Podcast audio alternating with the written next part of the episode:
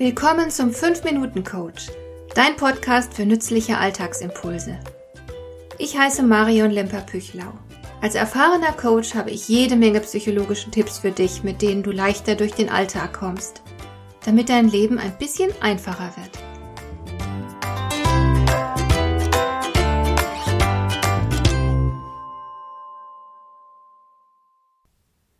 Neulich im Zug. Ich war unterwegs zu einem Vortrag und saß im Zug. Eigentlich hätte ich gern nochmal in meine Unterlagen geschaut, konnte mich aber nicht konzentrieren, weil sich die Personen hinter mir so lautstark unterhalten haben. Das war jetzt auch nicht weiter schlimm, denn im Grunde war ich ja gut für meinen Auftritt vorbereitet, und ich hätte vielleicht sogar gar nichts dagegen gehabt, der Unterhaltung zu folgen. Es kann manchmal ganz spannend sein zuzuhören, was sich die Menschen so alles zu sagen haben. Aber in diesem Fall nicht. In diesem Fall war das Zuhören eher eine Qual. Denn die beiden haben gar kein richtiges Gespräch geführt. Es war eher ein Monolog zu zweit. Erst hat der eine was gesagt und dann hat der andere irgendwas erzählt, wobei der erste dafür nur Stichwortgeber war. Jeder hat bloß seinen Assoziationen freien Lauf gelassen. Aber es fand überhaupt kein Austausch statt.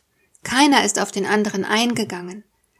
Ich habe es ein bisschen wie Folter empfunden, zuhören zu müssen, wie beide ständig redeten, ohne sich dabei eine Spur näher zu kommen. Es war so, als hätten sie überhaupt keinen Blick bzw. kein Ohr füreinander.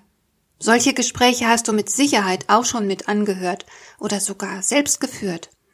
Wenn wir noch sehr klein sind und das Gehirn noch unreif, dann ist es normal, dass wir so reden. Uns fehlt noch die Fähigkeit, die Perspektive zu wechseln und uns in unser Gegenüber einzufühlen. Denn zu Beginn unseres Lebens sind wir alle Egozentriker. Das ist normal. Aber dann wachsen wir heran und wir sollten diese Phase des Egozentrismus allmählich hinter uns lassen. Damit sind wir dann auch in der Lage, echte Gespräche zu führen, bei denen man sich auf das Gegenüber wirklich einlässt, seine Situation nachvollziehen kann, vielleicht mal von der Sichtweise des anderen überrascht ist. So entstehen die fruchtbaren Gespräche, also richtige Erwachsenengespräche, wie kleine Kinder sie einfach noch gar nicht führen können. Und man erkennt solch ein Gespräch unter anderem daran, dass die Gesprächspartner Fragen stellen. Das bedeutet nämlich, dass sie Interesse haben und mitdenken. Fragen haben viele Funktionen. Man verschafft sich damit zum Beispiel Informationen. Wenn dein Gegenüber dir eine Begebenheit erzählt und du ein wichtiges Detail nicht verstanden hast, dann fragst du zum Beispiel, und wie war das? Wer hat das gesagt? Bernd oder Alex? Oder dir ist ein Zusammenhang unklar, weil dein Gegenüber ihn nicht verständlich genug für dich kommuniziert hat. Dann fragst du zum Beispiel, und warum genau wolltest du die beiden an dem Tag treffen?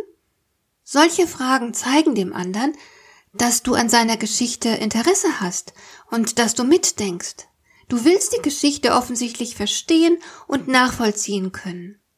Dann teilt ihr letzten Endes eine Erfahrung und damit schafft ihr Nähe. Das tut selbstverständlich der Beziehung gut. Wenn du aber nur sagen würdest, ach, du hast Bernd getroffen. Ich kenne übrigens noch einen anderen Bernd, und zwar aus der Schule. Der war immer so verträumt. Und einmal, da hat er und so weiter. Das wäre dann ein Monolog zu zweit, bei dem das Gegenüber nur als Stichwortgeber fungiert. Ganz anders läuft es, wenn du dich auf dein Gegenüber einlässt.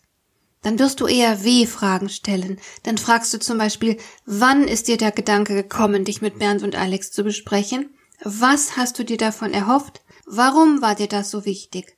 Wie machst du jetzt weiter? Wie geht es dir damit? Und so weiter. Auf diese Weise wirst du viel über den anderen erfahren und der andere spürt, dass du echtes Interesse hast. Natürlich würdest du nicht all diese Fragen auf einmal stellen, das wäre ja ein richtiges Verhör und damit etwas ganz anderes. Aber du würdest viel über den anderen erfahren, du würdest ihn besser verstehen, Nähe und Vertrauen könnten wachsen.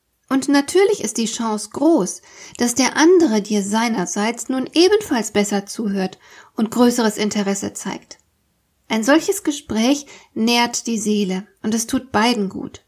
Ich wundere mich immer, wie oft Menschen einfach nur aufeinander einreden.